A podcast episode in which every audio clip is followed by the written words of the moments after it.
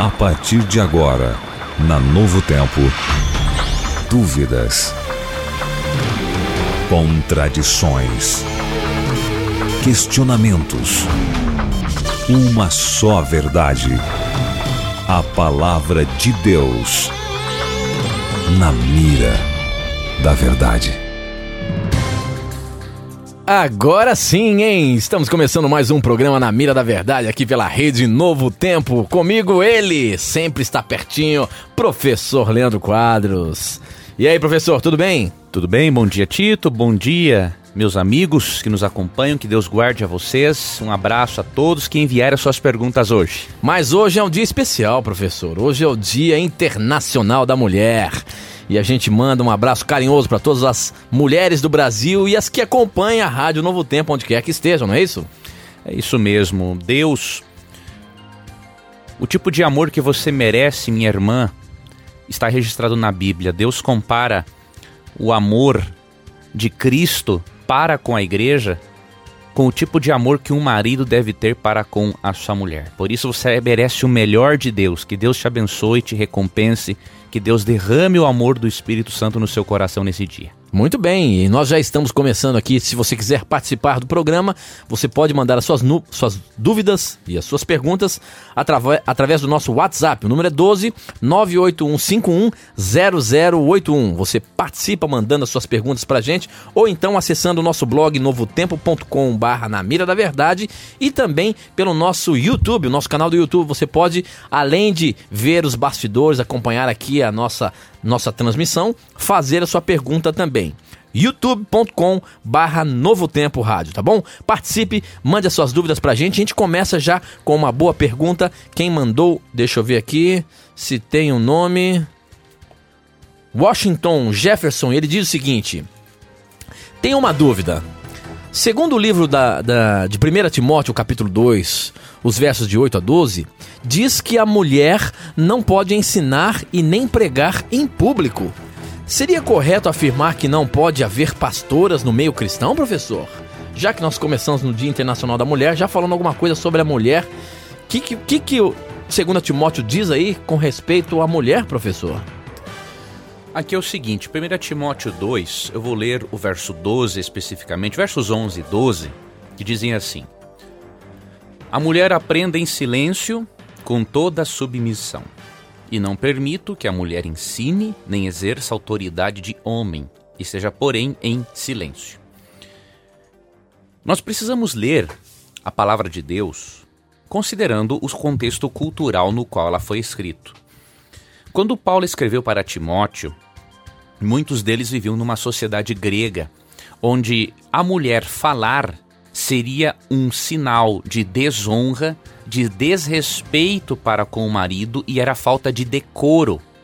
Para você ter uma ideia, se Paulo permitisse que nessa sociedade grega a mulher falasse em público, quando entrasse um não um judeu cristão, um gentio, um pagão, entrasse na igreja e visse a mulher ensinando, ele se escandalizaria de tal forma que ele poderia abandonar a fé, nem entrar, na verdade, fazer parte da fé, porque era uma falta de decoro e respeito naquela cultura grega a mulher ensinar em público.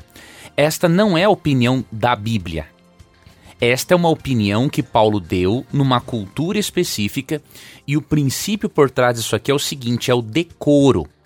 Agora, que a Bíblia em si não proíbe a mulher de ensinar publicamente, isso é óbvio, porque não há diferença. O que, que diz Gálatas 3, 28 e 29? Em Cristo não há homem, não há mulher, não há judeu, não há grego. Todos são um em Cristo. Agora, para você ver como essa orientação muda, mudando a cultura, Atos 21, 8 e 9 diz assim: No dia seguinte partimos e fomos para Cesareia. E entrando na casa de Filipe, o evangelista, que era um dos sete, ficamos com ele. Tinha este quatro filhas donzelas que profetizavam. Veja, numa outra cultura que não tinha tanta influência da cultura grega, as filhas de Filipe eram profetisas e, obviamente, por serem profetisas, elas falavam em público. Então depende do contexto cultural. Se num lugar é falta de decoro e respeito, então Paulo, obviamente, não vai entrar em choque com os princípios de decoro da cidade. Por isso, a mulher cristã pode ficar tranquila, isso aqui não se aplica aos nossos dias, apenas o princípio, que é o decoro. Como no nosso país, na nossa cultura, a mulher falar em público não é falta de decoro, então não há problema nenhum. Muito bem, professor. Muito bem. Participe do programa mandando as suas dúvidas pra gente. Você pode participar através do nosso WhatsApp. O número é 12 981510081. Como, por exemplo, a Tatiane de Teresópolis pergunta o seguinte: Bom dia, professor Leandro Quadros, Tito. Sou de Teresópolis, adventista e gostaria de saber: Jesus, quando veio a esse mundo, ele veio com a natureza de Adão antes ou depois do pecado? Se Jesus vem com a natureza de Adão depois do pecado, minha irmã, Jesus seria um pecador. E se Jesus fosse um pecador, ele, ele não poderia ser o nosso Salvador. Então é, é óbvio que para Cristo ser o segundo Adão, como diz 1 Coríntios 15, 44 e 45, ele veio com a natureza interna de Adão antes do pecado. Cristo tinha que ser imaculado. Se ele não fosse perfeito em natureza, ele seria um pecador. E aí você e eu estaríamos perdidos até hoje. Vamos ler então um texto aqui, que é Hebreus, capítulo 7. Vou ler apenas um hoje.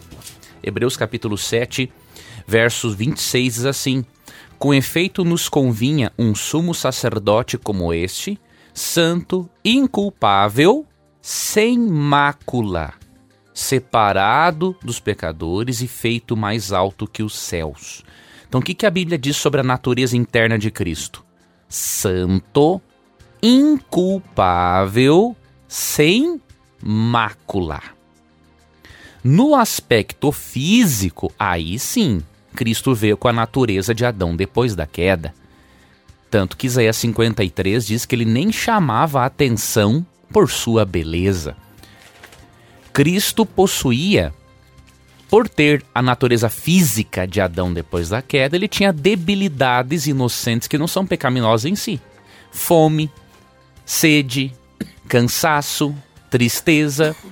Então Cristo tinha essas debilidades inocentes que não eram pecaminosas e, portanto, posso resumir o assunto com uma frase muito, um pensamento muito bonito e profundo do professor de teologia Amin Rodor. Ele disse o seguinte certa vez: Jesus foi afetado pelo pecado, mas não infectado.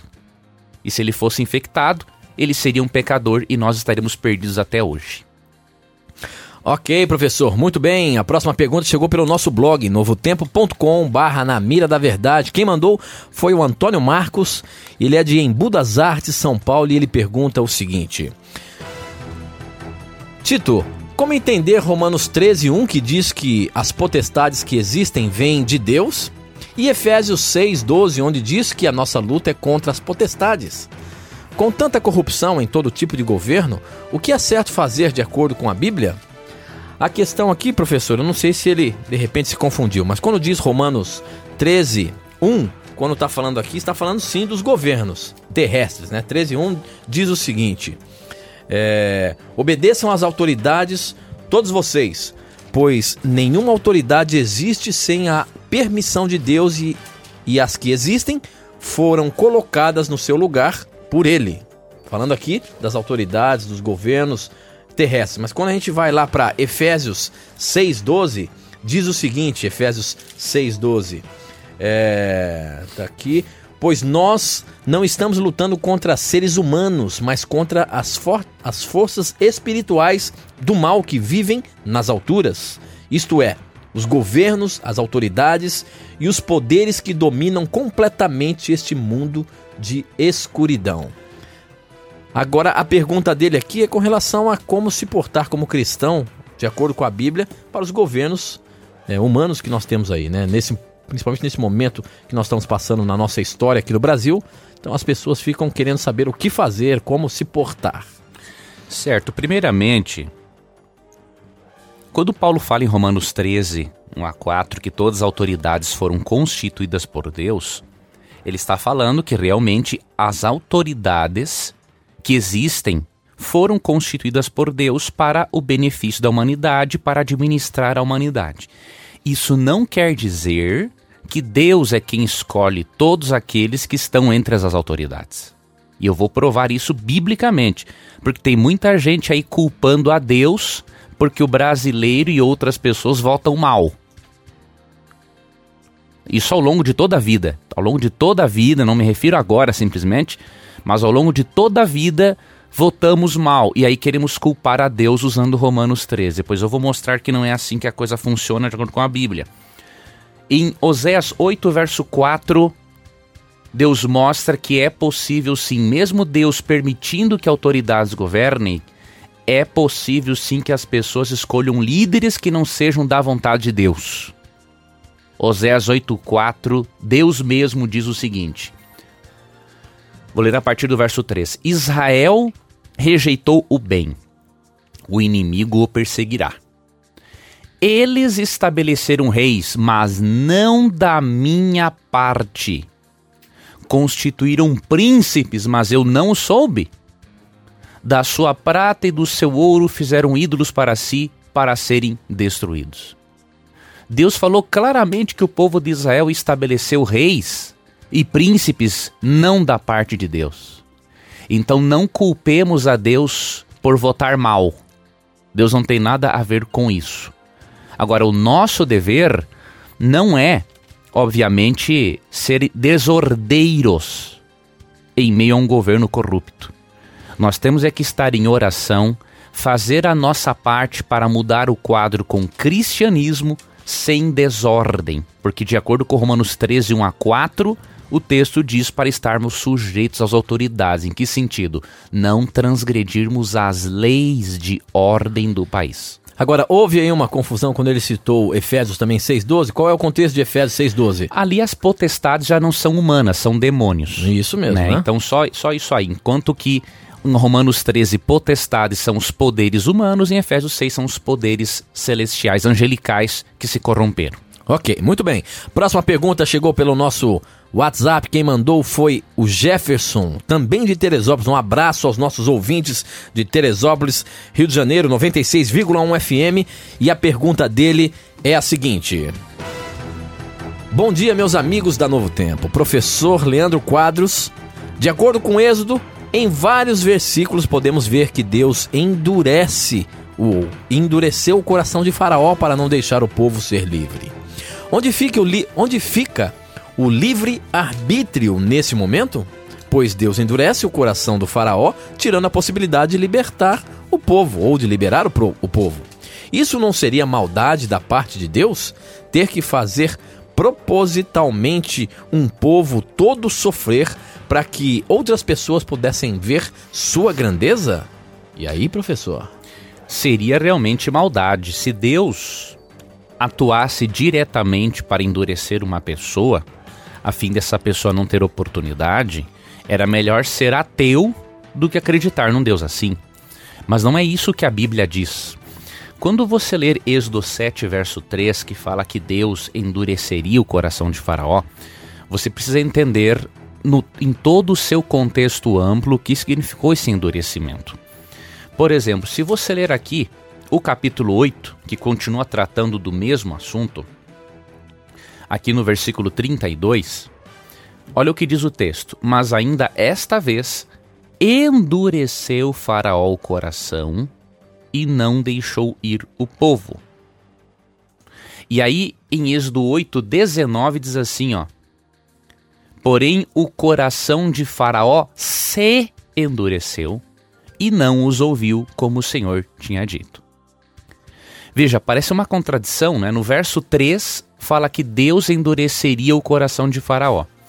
Já nos versos 19 e 32 diz que foi Faraó quem endureceu a si mesmo. Como harmonizarmos as duas coisas? Não é difícil, amigo ouvinte. Vou lhe dar um exemplo. O sol, quando entra em contato com a cera, a cera se derrete. Quando o mesmo sol entra em contato com o barro, o barro se endurece. O problema não é o Sol, o problema são os diferentes elementos que entram em contato com o Sol. O mesmo se dá em relação a Deus e ao pecador. Deus é o Sol da justiça. Alguns pecadores, quando entram em contato com Deus, o coração deles se derrete como uma cera em arrependimento. Outros pecadores endurecem-se como barro, porque o coração deles é duro e fica pior ainda. Então, em que sentido Deus endurece o coração de Faraó? Indiretamente. Porque quanto mais Deus dava uma mensagem, pior Faraó ficava. Então Deus endureceu o coração de Faraó, só que indiretamente. Diretamente, quem endureceu o coração foi o próprio Faraó. Se Deus atuasse em alguém para tornar esse alguém pecador, Deus seria o responsável pelo pecado. E aí, como eu disse no princípio, era melhor ser ateu do que acreditar num Deus que predestina eu fazer coisas que ele odeia que, ele, que eu faça. Então, analisemos o contexto amplo para não cairmos nesta cilada chamada dupla predestinação. Muito bem, professor. Muito bem. Eu queria agora aproveitar a você, ouvinte da Rádio Novo Tempo, a você que, que também nos assiste através do YouTube, essa revista aqui, ó, apresentar para você um curso bíblico que você pode ter aí na sua casa gratuitamente.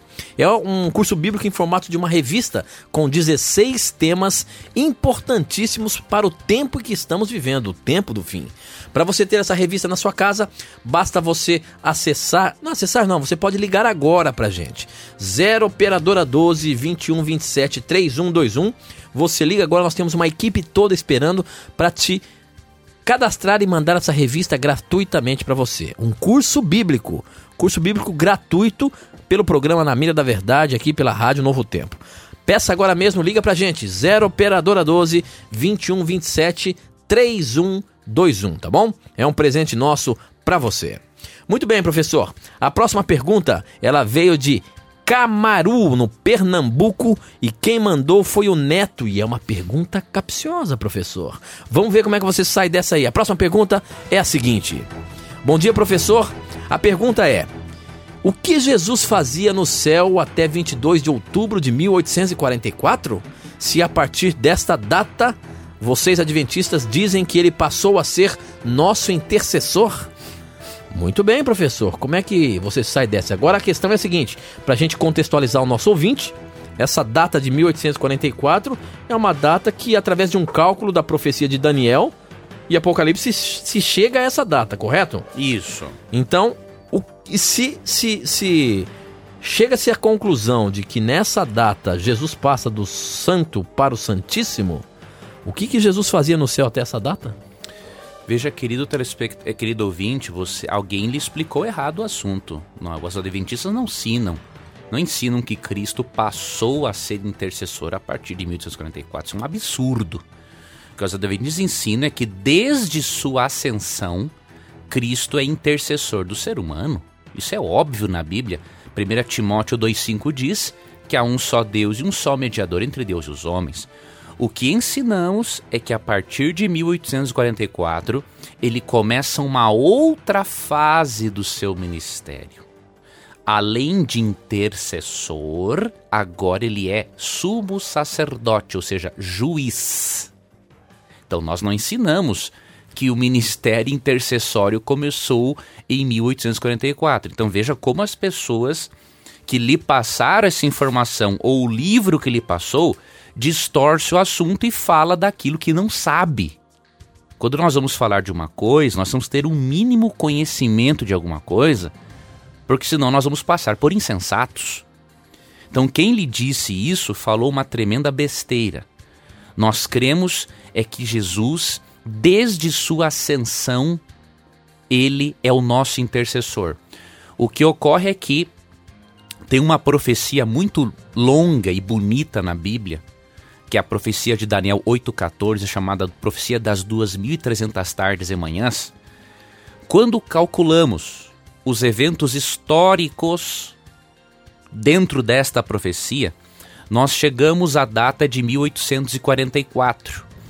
Este ano marca o início da obra de juízo de Jesus Cristo ele sai do lugar santo do santuário celestial, onde ele já atuava como intercessor desde o princípio, e agora ele acumula uma segunda função, a de juiz. Então, resumidamente, é isto que ensinamos e com certeza lhe passaram uma informação totalmente distorcida. Muito bem, professor, muito bem. A próxima pergunta chegou de Maringá. Um abraço aos nossos ouvintes da 104,9 Maringá FM. E a pergunta é da Laís. E ela diz o seguinte: Tito, quero saber por que não conseguimos cura, é, curar fisicamente as pessoas no dia de hoje. É falta de fé? Falta de amor? Professor, Jesus disse que se nós tivéssemos fé, nós poderíamos fazer coisas ainda maiores do que ele fez aqui na Terra. Por que, que hoje nós não conseguimos é, curar pessoas, nós como pessoas mesmo, curar outras pessoas fisicamente? Existem alguns motivos. O primeiro deles, a Bíblia não diz que todas as pessoas teriam o dom de cura. Né? Então, quando você lê 1 Coríntios capítulo 12, aqui você percebe que os dons espirituais não seriam dados todos para as mesmas pessoas.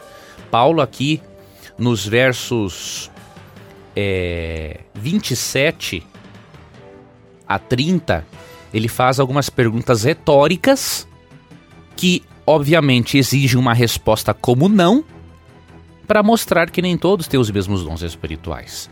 Porventura são todos apóstolos? Veja, a pergunta é retórica para vir um não, né? Obviamente não. Ou todos profetas? São todos mestres? Ou operadores de milagres? Obviamente não. Tem todos dons de curar? Obviamente não. Falam todos em outras línguas? Interpretam-nos todas? Obviamente não. Entretanto, procurar com zelo os melhores dons. Então, primeiro ponto: o dom de cura é Deus quem escolhe para quem vai dar este dom, a por meio de quem Deus vai atuar para curar.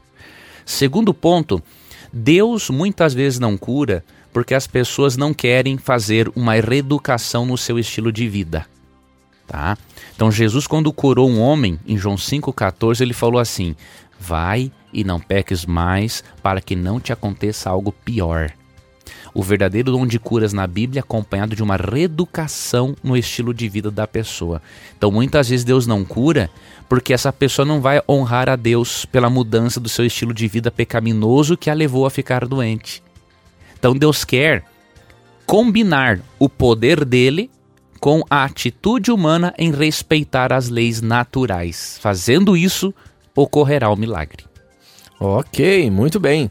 A próxima pergunta vem de Curitiba. Um abraço todo especial também a nossa querida Curitiba 106,5 FM. Quem mandou a pergunta foi a Lídia e ela pergunta o seguinte: Gostaria de saber, se Jesus disse que ele morreria e ressuscitaria em três dias, o que me faz acreditar que ele ressuscitou no domingo, ao amanhecer? Se ele tinha morrido há apenas umas 40 horas no máximo? Boa, professor. Como é que é? Como é que a gente pode responder essa pergunta aí biblicamente? Na verdade, nossa irmã precisa entender que o sistema de contagem na Bíblia era diferente. Eles usavam o chamado cálculo inclusivo. Vou ler aqui o, o versículo para explicar para a irmã. Mateus 12,40 diz assim: Porque assim como esteve Jonas três dias e três noites no ventre do grande peixe, assim o filho do homem estará três dias e três noites no coração da terra. Vamos entender isso aqui. Primeiramente, em que dia da semana Cristo morreu segundo as Escrituras? Lucas capítulo 23 não deixa dúvida alguma. Lucas 23, falando do sepultamento e de antes da morte de Cristo, no versículo 54 é dito: Era o dia de preparação e começava o sábado. Qual é que era o dia de preparação e que antecedia o sábado? A sexta-feira. Depois de passar o sábado na sepultura, o capítulo 24, verso 1 fala: Mas no primeiro dia da semana, alta da madrugada, foram elas ao túmulo, levando os aromas que haviam preparado, e encontraram a pedra removida do sepulcro. Mas ao entrarem, não acharam o corpo de Jesus. Ou seja, ele morre na sexta, passa o sábado na sepultura e ressuscita domingo de manhã. Agora, como entender isso à luz dos três dias e três noites? Sistema de cálculo inclusivo. O judeu contava o tempo da seguinte forma: se pegasse uma parcela de um dia, um evento importante pegasse uma parcela do dia, aquilo já era contado como o dia inteiro na mente deles. Então, como Cristo morreu por volta ali das três da tarde, pegou uma parte de sexta, passou o sábado na sepultura e ele ficou um pouquinho na sepultura no domingo, porque restou de manhã, pelo cálculo inclusivo, ou seja, que inclui pequenas frações de dias que fizeram parte do evento. Como ele inclui pequenas frações do dia, o judeu conta como três dias e três noites. Então não há nenhuma contradição. Basta entendermos que o sistema de contagem, o sistema de cálculo dos judeus era o sistema inclusivo de tempo. Muito bem, professor. O nosso tempo está correndo, nós temos que ir para o intervalo, mas aproveite aí o intervalo, formule uma boa pergunta, prepare, manda pra gente. O nosso número pelo WhatsApp é 12 981510081. Cadastre aí e mande as suas perguntas pra gente. Ou então pelo nosso canal do YouTube, youtube.com/barra Novo Tempo Rádio. Participe, nós vamos pro intervalo e voltamos já já. Na mira da verdade. Estamos de volta, agora são 10 horas e 33 minutos. Estamos ao vivo aqui pela Rádio Novo Tempo, a sua o seu canal A Voz da Esperança. Para você participar do nosso programa, basta você mandar suas perguntas pelo nosso WhatsApp. O número é 12 981510081 ou então através do nosso blog novotempo.com/barra na mira da verdade e também pelo nosso canal do YouTube, youtube.com/barra Novo Tempo Rádio. Essa pergunta chegou pelo YouTube. Quem mandou foi o Daniel. Ele é de Votorantim, São Paulo, e a pergunta dele é a seguinte: Bom dia, professor. Bom dia, Tito. Após o fechamento da porta da graça, os salvos não irão mais cometer pecados? E se pecarem, terão perdão? Pois Jesus sairá do santuário onde intercedia por nós. Muito bem, professor. É uma pergunta, mas a gente precisa contextualizar aqui o nosso ouvinte, não é isso? A questão é a seguinte: porta da graça. O que quer dizer isso? Porta da graça. É um termo bíblico querendo dizer o quê? Na verdade, nós entendemos o termo porta da graça como a porta que dá acesso à graça de Deus no santuário celestial. Quando, quando se fala então do fechamento da porta da graça, quer dizer que Jesus já terminou o trabalho. Jesus termina, terá terminado a sua obra de juiz, não é? E aí ele voltará para buscar os seus. E quando ele voltar, nós cremos, diríamos assim, que simbolicamente a porta da graça está fechada, porque, como todos os casos foram decididos, é, nenhum caso mais é, será considerado, então a porta da graça se fechou. Quem está salvo está salvo, quem está perdido está perdido. Está perdido. Assim Agora, como aconteceu na Arca de Noé. Isto. Agora, a ideia de que não vai mais haver pecado é uma ideia perigosa. E olha que coisa interessante, eu li há poucos dias um artigo e até xeroquei agora, antes de vir para o rádio, este artigo para um amigo. Coincidência, hein? Veja que coisa séria, como é que é. E o autor, que é um teólogo, o doutor Roy Adams, um PhD, ele explica qual é o tipo de pecado que as pessoas não praticarão mais quando Cristo terminar a sua obra intercessória. Isso aqui é muito importante.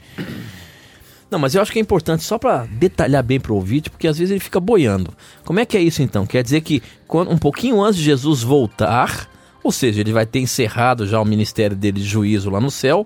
Nesse período que ele vem buscar, ou seja, na segunda vinda, a pergunta do irmão é isso: é nesse momento aqui, se ninguém vai pecar mais, não é isso? Uhum. Aí há umas deturpações muito grandes dessa questão. Uhum. Alguns que são chamados, que a gente começa a dizer que são perfeccionistas, acham que o indivíduo vai ser tão santo que vai preparar a volta de Cristo. Um absurdo, uma aberração e eu vou ler aqui o que, que esse teólogo explica. Existem algumas palavras diferentes no hebraico para pecado. Existe uma palavra chamada pechar. Esta palavra significa rebelião, desafio, intransigência, revolta, transgressão voluntária. Outra palavra é remiar. Significa fraude e engano. Se a pessoa disser que antes da volta de Cristo ninguém vai pecar como pechar e como remiar, está certo. Antes de Cristo voltar, quando ele terminar a sua obra sumo sacerdotal, ninguém mais pode pecar como cometer o pecado chamado pechar, que é rebelião, desafio, independência de Deus. E ninguém mais pode também pecar como remiar, que é fraude, engano, duplicidade. Agora, em, tem outras palavras que é chatar, que significa errar o alvo, e uma outra palavra, awon, que é distorção moral. Nesse sentido, ninguém conseguirá vencer antes da glorificação. Então, aqui está o equilíbrio. Deixar de ser rebelde e deixar de ser um fraudulento, isto sim. Nós vamos parar de pecar nesse sentido. Agora, de errar o alvo, de pecar involuntariamente, isto é uma ilusão, isto é uma farsa. É só na glorificação, quando o corpo for transformado, é que além de eu parar de ser rebelde, né, e pecar de forma fraudulenta, que eu vou vencer os pecados que, chamados distorções morais e errar o alvo. Agora, então esses pecados que nós cometemos não vai ter valor. Esse de nossa natureza pecaminosa mesmo. Deus não vai considerar isso, porque nós estamos o quê? Cobertos pela graça Pela de Jesus. graça de Jesus. Se, se, se o ser humano, antes de Cristo voltar, não pecasse nem no sentido de remiar, ou seja, ou melhor, no sentido de chatar, que é errar o alvo, nem precisaria Jesus voltar, eu já estaria num alvo de tanta santidade que eu já me arrebentaria por céu eu mesmo. então, eu recomendo ao, ao, ouvinte ler um artigo acadêmico e sério sobre o assunto, que é o artigo intitulado O que Deus requer? Uma análise crítica da teologia da última geração. Esse artigo foi publicado na revista acadêmica Parousia. Ela é do segundo semestre de 2008 e você pode adquirir esta revista se for do seu interesse. Digita lá no Google Imprensa Universitária Adventista, que é Unaspress. Este material ajudará você muito a entender este assunto e a evitar o fanatismo de muitos que acham que Jesus depende de uma natureza humana pecadora para ele poder voltar. Um tremendo absurdo. Muito bem, professor. Muito bem. Para você participar do programa pelo nosso WhatsApp, o número é 12981510081. A Ohane, de Juazeiro do Norte, ela pergunta o seguinte: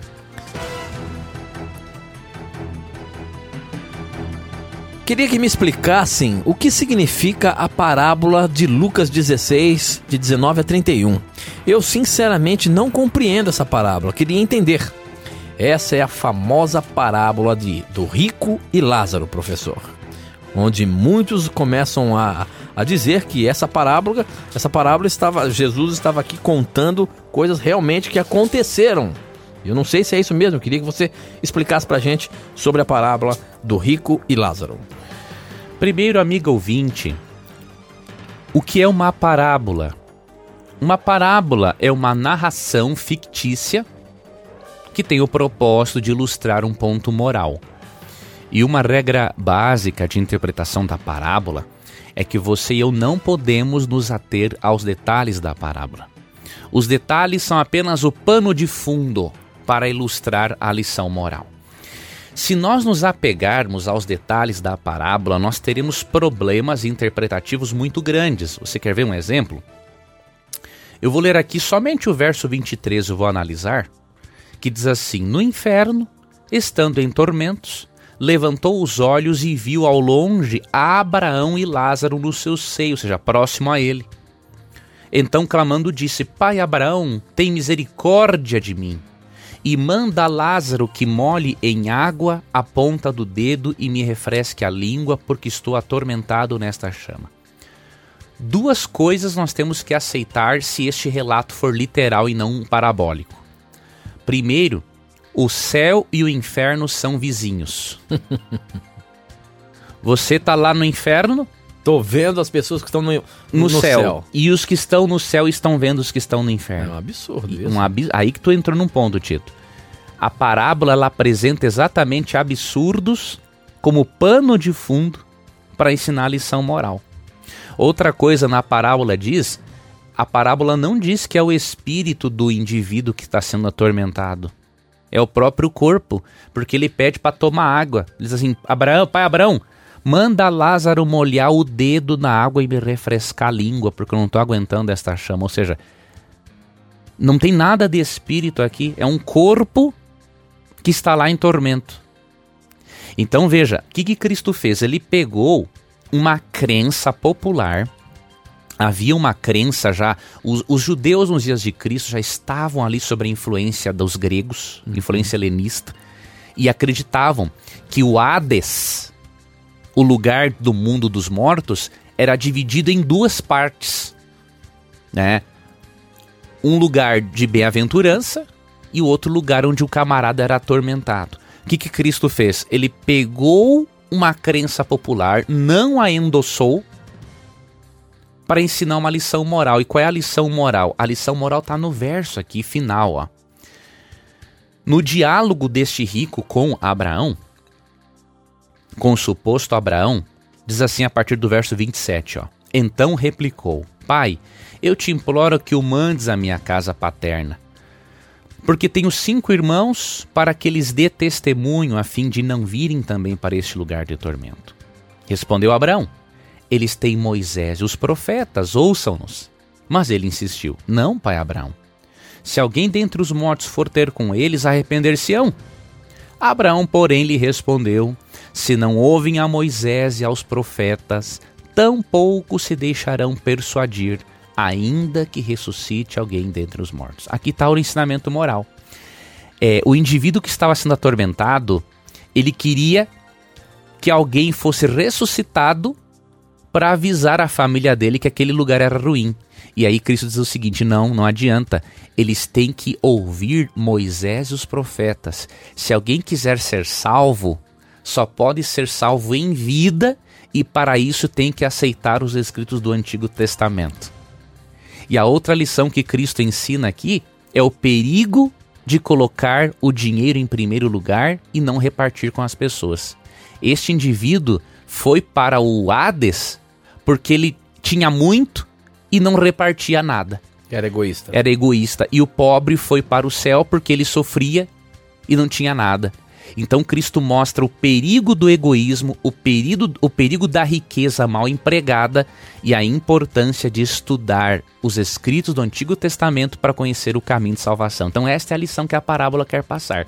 E se nós nos apegarmos ao deta aos detalhes, como o Tito bem falou, nós vamos crer em absurdos. Isso mesmo, muito bem, professor. A próxima pergunta também chegou pelo nosso, pelo nosso YouTube. Quem mandou foi o Rafael Leal. Ele é de Campinas e a pergunta dele é a seguinte: Por que que às vezes temos que interpretar a Bíblia conforme o tempo que foi escrito e outras literalmente? É para ser, ser conveniente a resposta ser dada? Rafael de Campinas, olha aí, professor. Não é questão de conveniência, meu irmão. Isso é regra da hermenêutica, regra de interpretação bíblica. Tudo você interpreta segundo o contexto cultural e teológico que se encontra por trás. Então, você não pode entender o pensamento de um autor, isso não se refere somente à Bíblia.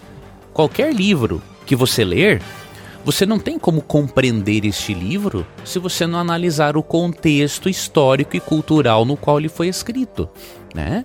Então nós só seguimos regras hermenêuticas totalmente válidas e acadêmicas.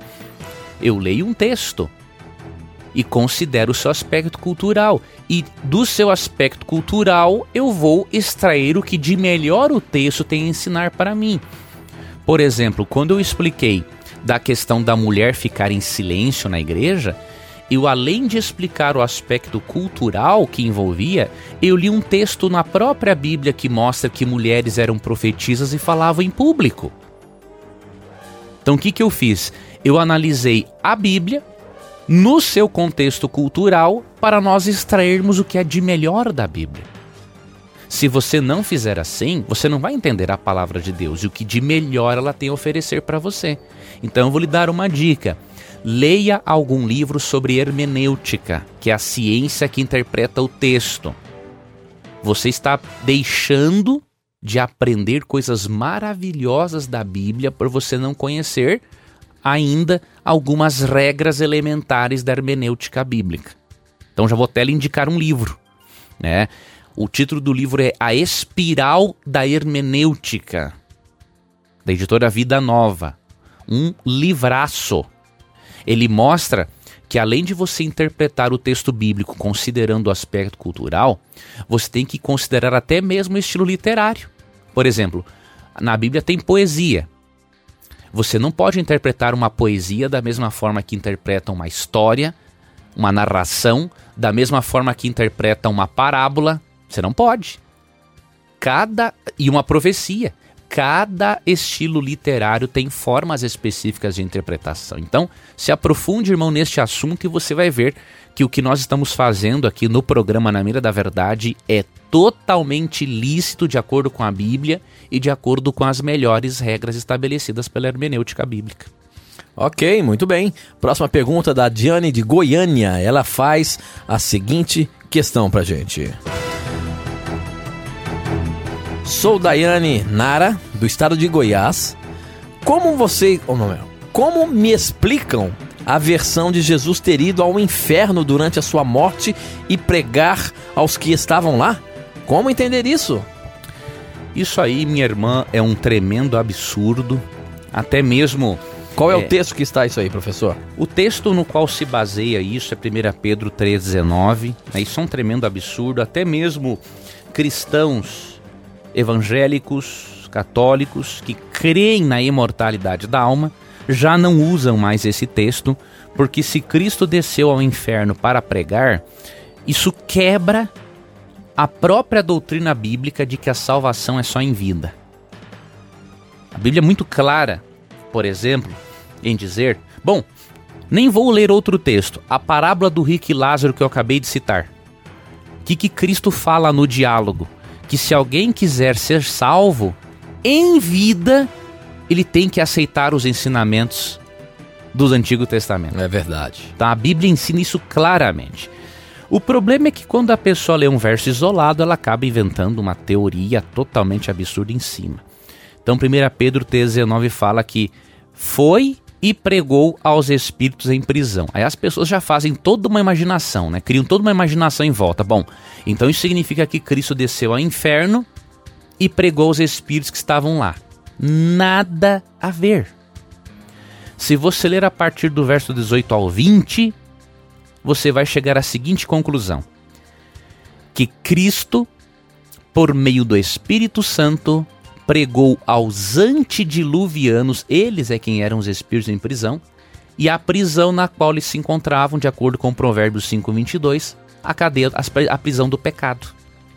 Então o texto não está defendendo uma segunda chance de salvação após a morte. Só está dizendo que Cristo, pelo Espírito Santo, pregou os antediluvianos para que eles tivessem arrependimento para libertá-los das cadeias do pecado. Mas infelizmente, como eles não quiseram, eles acabaram se perdendo. Assim como hoje o Espírito Santo trabalha no nosso coração também, tentando nos alertar e tudo mais. É isso mesmo. Foi o que aconteceu no passado para os antediluvianos. E da mesma forma que muitos antediluvianos não aceitaram não é? o testemunho interno do Espírito, muitos hoje se rebelarão e perderão a salvação, infelizmente. Ok, muito bem, professor. Agora o Christian de Parobé pergunta o seguinte. Bom dia, amigos. Aqui é o Christian de Parobé. Sou adventista e tenho muita vontade de ser policial. Aqui é brigada militar. Gostaria de saber se a Bíblia fala alguma coisa contra essa profissão. De forma alguma. A Bíblia não fala coisa alguma contra essa profissão. E vou mostrar um texto aqui de João Batista é óbvio que você tem que avaliar, meu irmão, se realmente é a profissão que você quer. Você tem que avaliar se você é um cristão que está disposto a, enquanto lidar com o crime, também testemunhar de Jesus. Né? Você tem sim que o, o policião o cristal, o cristão policial ele deve lidar com crime, mas ele também tem que aproveitar as oportunidades e testemunhar de Jesus. Né? Agora, o que, que, diz, que, que disse João Batista? Certa vez, alguns guardas romanos, ao ouvirem a mensagem de João Batista, se arrependeram dos seus pecados. E o que eu acho muito interessante, você sabe que João Batista ele não media palavras. O que ele tinha que dizer, ele dizia na lata mesmo. Uhum. Ele não mandou essas pessoas abandonarem a profissão delas. Quando os guardas chegaram e perguntaram para ele, né? Pelo contrário, ele mandou que eles exercessem a profissão com honestidade. E eu vou ler isso na Bíblia. Por isso, quando alguém diz que a Bíblia não apoia um cristão ser policial, isso é fruto da imaginação da pessoa e não do texto bíblico. Lucas 3,14, João Batista disse o seguinte. Lucas capítulo 3, verso 14. Também soldados lhe perguntaram: E nós que faremos? Se fosse pecado ser policial, com certeza João Batista dizia: pare de ser policial.